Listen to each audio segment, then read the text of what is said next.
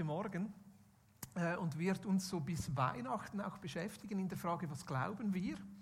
Äh, und Worte zu finden für, ich würde mal sagen, unser, unser eigenes Glaubensbekenntnis. Äh, es gibt so ein paar große Glaubensbekenntnisse in der Theologie, ähm, die ähm, ja, man als Grundlage nehmen kann. Und wir haben das gemacht und versucht, ein bisschen eigene Worte dazu zu finden, das auch in Worte der heutigen Zeit zu übertragen. Und wir werden in den nächsten Gottesdiensten jeweils einen Abschnitt daraus vorstellen und darüber sprechen und euch dann auch einladen, uns Feedback zu geben. Ähm, und so die Idee ist, dass wir dann miteinander unsere Worte haben für das, was wir gemeinsam glauben. Heißt das dann, dass man nur noch zur Vineyard gehören kann, wenn man das genau so glaubt? Denke ich, nein, absolut nicht, sondern das ist ja genau das, was die Vineyard ausmacht, dass wir immer wieder neu um unseren Glauben, unsere Inhalte ringen, um darum ringen, eine Kirche zu sein, die einfach offen ist, ähm, damit Jesus unter uns wirken kann. Und trotzdem hatten wir das Gefühl, so für die nächste Phase ist es ähm, wichtig für uns einfach mal so äh, einzutauchen und zu sagen, was, was glauben wir und wieso glauben wir, was wir glauben und was wären gute Worte jetzt für unser Glaubensbekenntnis. Genau, was ist Kirche? Äh, und wie können wir heute Kirche leben?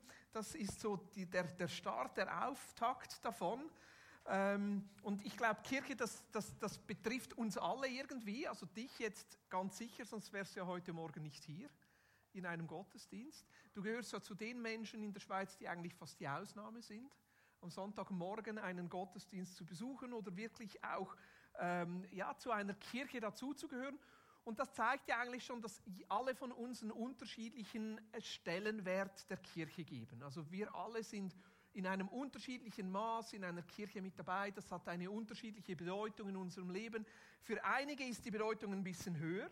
Da gehöre ich jetzt dazu weil ich in einer Kirche arbeite, aber noch mehr, weil ich ja irgendwie das auch als Berufung spüre. Also ich habe immer wieder auch mit Gott ein bisschen gerungen und gesagt, ja, ich möchte gerne mal was anderes machen, aber irgendwie lässt mich das Ganze mit der Kirche einfach nicht los. Für mich ist das äh, so auch eine Leidenschaft, auch eine total, äh, etwas total Faszinierendes.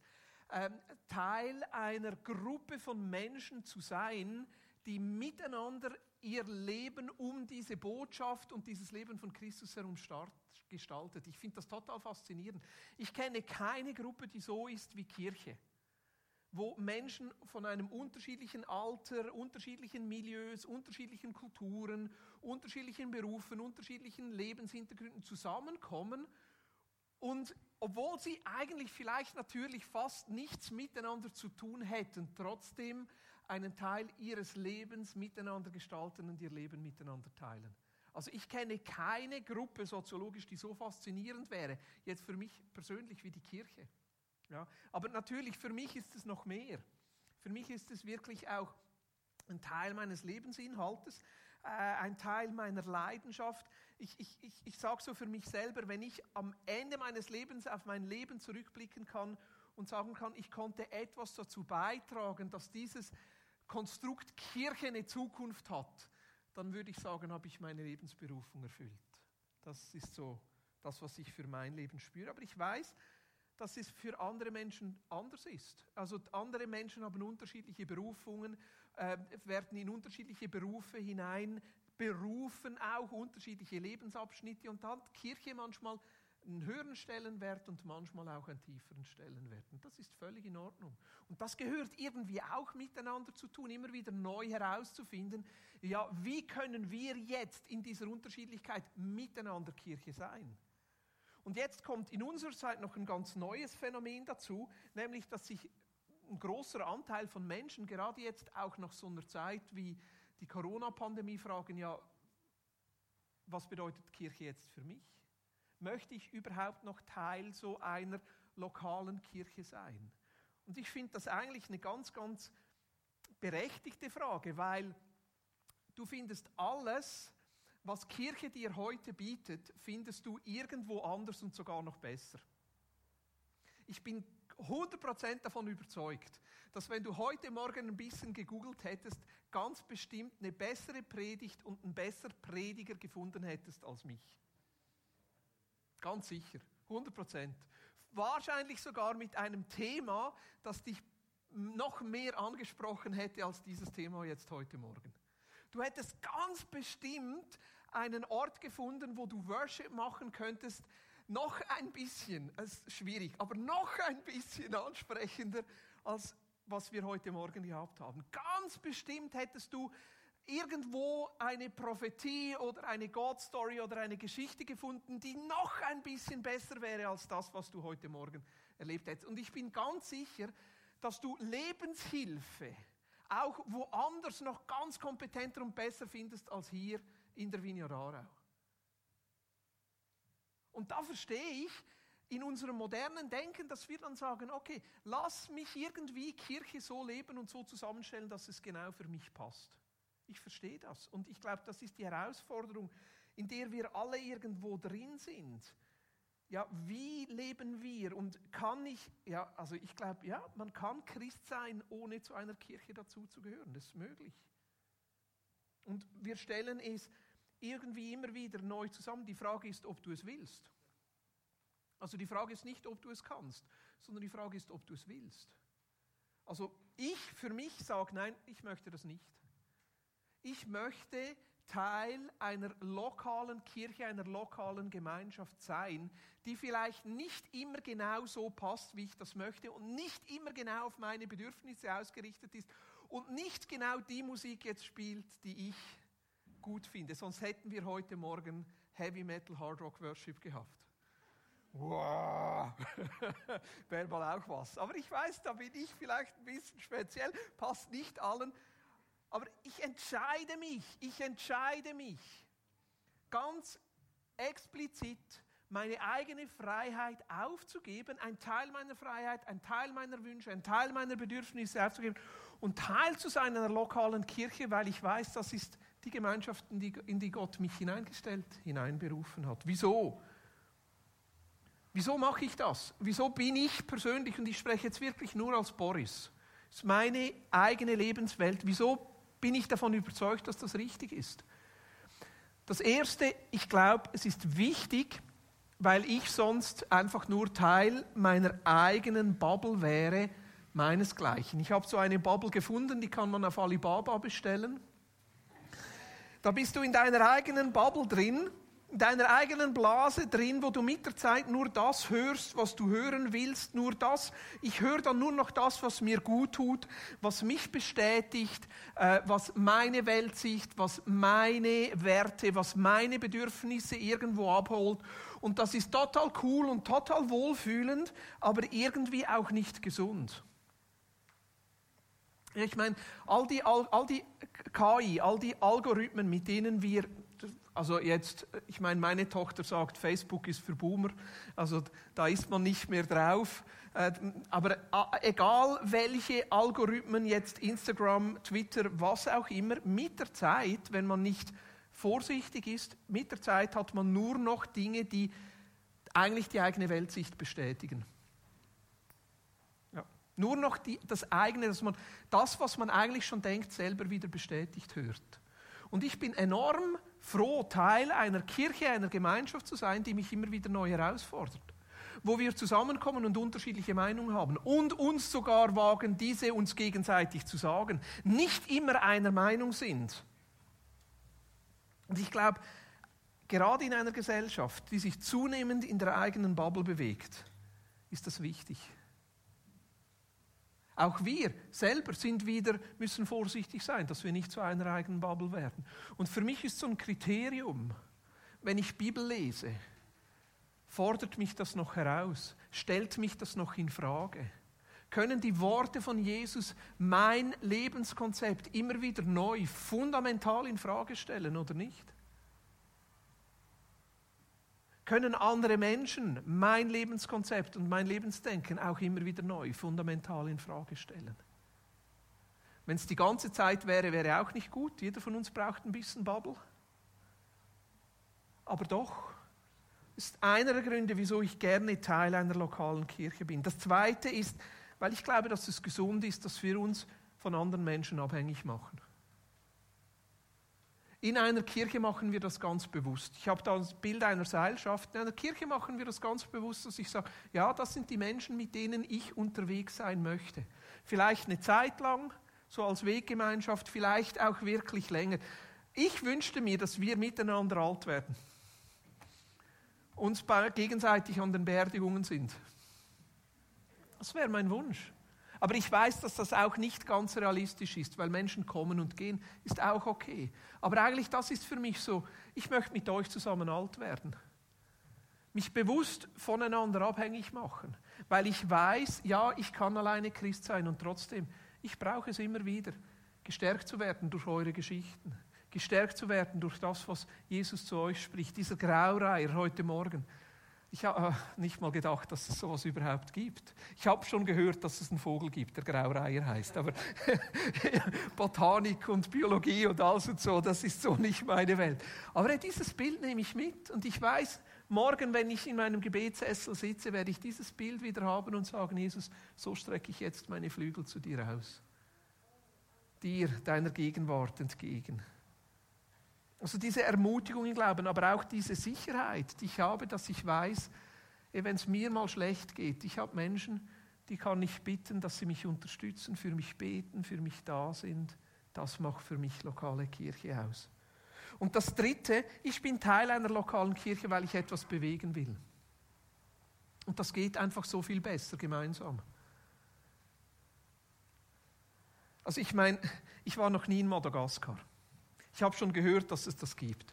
Aber durch Nicole und die Arbeit von Ania Su bin ich persönlich mit Madagaskar verbunden. Also ich möchte mir jetzt nicht was auf die Fahne schreiben, das nicht meine Arbeit ist. Und trotzdem, irgendwie finde ich das total cool, dass ich weiß, ein bisschen was bewege ich in Madagaskar. Weil ich in derselben Kirche bin mit Menschen, die sich für Madagaskar verschenken. Ich finde das cool. Ich finde das total cool, dass ich sage, hey, wir bewegen was gemeinsam in Madagaskar. Ich habe keine Ahnung von Brillen und Kontaktlinsen. Wirklich nicht. Ich bin auch froh, dass ich noch keine brauche. Das verschiebe ich für später, wenn ich dann alt und klapprig bin. Aber in dieser Kirche habe ich Kontakt mit Menschen, die ein Optikergeschäft führen. Dieter Urch, und ich sage euch, ich laufe an einigen Optikergeschäften vorbei, da bewegt sich jetzt gar nichts in mir. Aber wenn ich bei Urach Optik vorbeilaufe, habe ich trotzdem ein bisschen Freude. Weil ich weiß, mit diesen Brillen und Kontaktlinsen habe ich doch was miteinander zu tun. Weil ab und zu gehe ich ans Unternehmergebet und dann beten wir füreinander und ich bete ab und zu für dieses Geschäft, dass es gut geht. Ja, für die anderen bete ich ab und zu auch. Aber irgendwie, ich bin mit ihnen verbunden. Ich hatte doch keine Ahnung, wo Eritrea liegt. Also lange Zeit wusste ich nicht mal, dass es so ein Land gibt. In der Kanti mussten wir mal alle auswendig lernen. Ich weiß nicht, es ist schon so lange her, ob es dort überhaupt Eritrea schon gab. Aber irgendwie gibt es dieses Land Eritrea und mittlerweile bin ich mit diesem Land Eritrea verbunden. Ich habe erst am Freitag mich wieder mit Tedros getroffen. Er hat mir erzählt von seiner Schwester, die jahrelang in Libyen festgesteckt ist. Und das sind schreckliche Geschichten. Und jetzt hat sie über die UN einen Flug gekriegt nach Schweden und Schweden hat sie als Flüchtling aufgenommen. Und ich bin Teil von dieser Geschichte. Kenne ich diese Schwester? Nein, aber ich kenne Tedros und ich weiß, dass wir gemeinsam für sie gebetet haben und jetzt hat Gott ein Wunder getan. Ja, und er erzählt mir von Mili. Miliha kenne ich persönlich, weil ich in Eritrea war. Der ist im Moment im Gefängnis wegen seines Glaubens. Und Emanuel, der Pastor der Untergrundkirche, der jetzt seit drei Monaten auf der Flucht ist, weil die Geheimpolizei hinter ihm her ist. Irgendwie bin ich mit ihm verbunden. Und ihr auch. Versteht ihr, wir bewegen was. Gemeinsam. Also Teil einer lokalen Kirche zu sein, bedeutet immer auch Teil einer Gruppe zu sein, die etwas bewegt. Und ich glaube auch, dass wir in unserer Region was bewegen. Ich glaube, dass wir einen Unterschied ausmachen. Und das ist das, was ich vor allem davon träume, dass wir als Vineyard Aarau etwas dazu beitragen können, dass es keine einzige Person gibt in der Region Aarau, die nicht die Gelegenheit hatte, Jesus persönlich zu erleben. Das würde ich sagen, das ist einer, nicht nur der ausschließlich, aber einer der Gründe, wieso wir als Vineyard Aarau existieren. Dass Menschen, die keine Gelegenheit hatten, Gott zu erleben, eine Gelegenheit kriegen, Gott zu erleben, zu entdecken, für sich herauszufinden, ob dieses Leben mit Jesus was sein könnte, diesem Jesus nachfolgen. Jetzt Kirche, was bedeutet das? Was ist Kirche überhaupt? Bitte erlaubt mir in den letzten fünf Minuten noch ein bisschen theologisch zu werden. Ist das okay? Ja, ihr habt ja eigentlich keine andere Wahl. Ein bisschen, ein bisschen noch Theologie. Ich habe mir überlegt, so, wie, wie, wie schafft Gott Dinge? Und Kirche, das, ich habe jetzt zuerst eher menschlich erzählt, was, was Kirche jetzt für mich ist und was wir miteinander machen, aber eigentlich Kirche ist so ein Gottding. Er sagt, Kirche soll sein. Ich glaube, das ist eine Gottesidee, Kirche. Und ich habe mir überlegt in der Vorbereitung, ja, wie, wie erschafft Gott Dinge? Gott erschafft Dinge, indem er sagt und dann wird es. Also ganz am Anfang, 1. Mose 1,3. Und Gott sprach, es soll Licht entstehen und es entstand Licht. Also eigentlich eine ganz faszinierende Vorstellung. Dinge werden gesprochen und sie sind da. Und natürlich heißt es dann, Gott sagt, es ist gut und bei Menschen sogar, es ist sehr gut. Aber eigentlich der Befehl, den er den Menschen dann gibt, anschließend ist jetzt, und jetzt ihr, ich stelle euch damit hinein, bebaut, bewahrt ist. Also eigentlich so, Gott spricht und Dinge sind da, aber es ist irgendwie entweder nicht fertig und der Mensch ist dazu aufgerufen, es fertig zu machen oder weiter zu gestalten, oder es ist zwar fertig, aber wenn der Mensch es nicht bewahrt und bebaut, dann zerfällt es. Versteht ihr dieses Bild? Also es ist nicht, Gott schafft was und dann ist es für alle Ewigkeit gut, sondern Gott schafft was und stellt den Menschen damit hinein, irgendwas damit zu machen. Es entweder zu bewahren oder sogar noch weiter zu gestalten. Ich habe mir überlegt, wie das bei uns ist, bei uns Menschen. 1. Johannes 3.1 Seht, wie viel Liebe unser himmlischer Vater für uns hat, denn er erlaubt, dass wir seine Kinder genannt werden. Und das sind wir auch. Auch hier wieder dieses Sprechen, Nennen. Ich glaube, so unsere Wiedergeburt ist auch, Gott spricht uns an, Gottes Wort spricht uns an, sagt, hey, du bist mein Kind.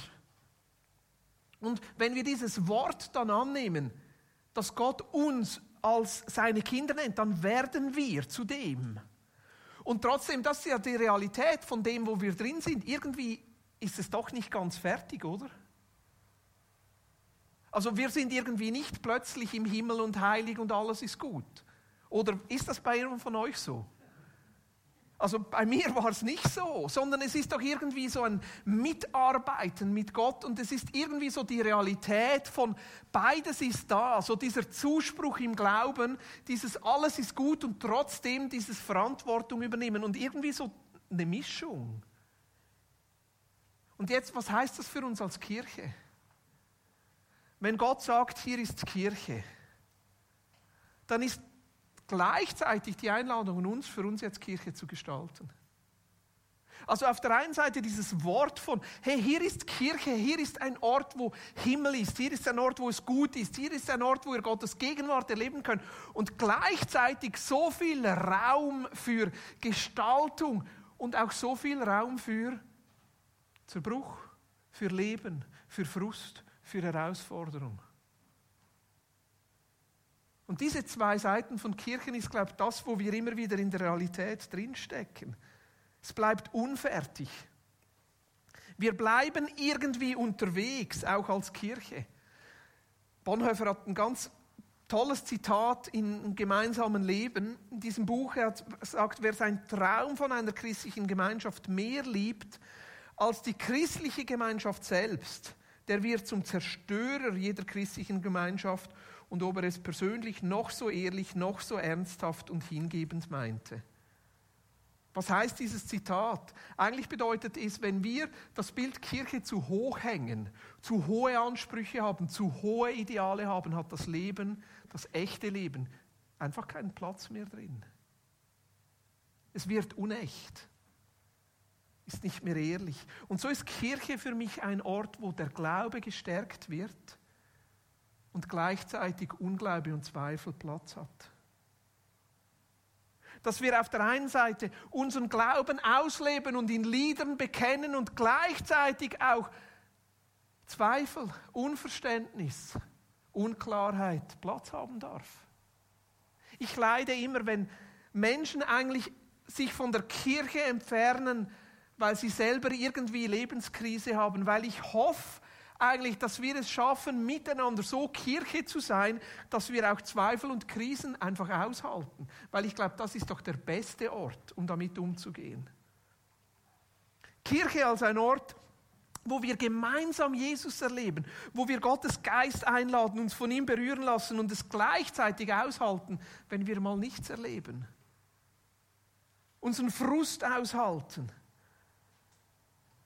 Kirche als ein Ort der Heiligen ist für mich eine schreckliche Vorstellung. Ich bin viel eher als Kirche als ein Ort der Zerbrochenen,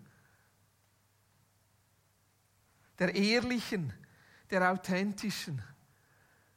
Ja, natürlich, Gott spricht uns Heiligkeit zu und auf der anderen Seite. Was leben wir? Wie leben wir?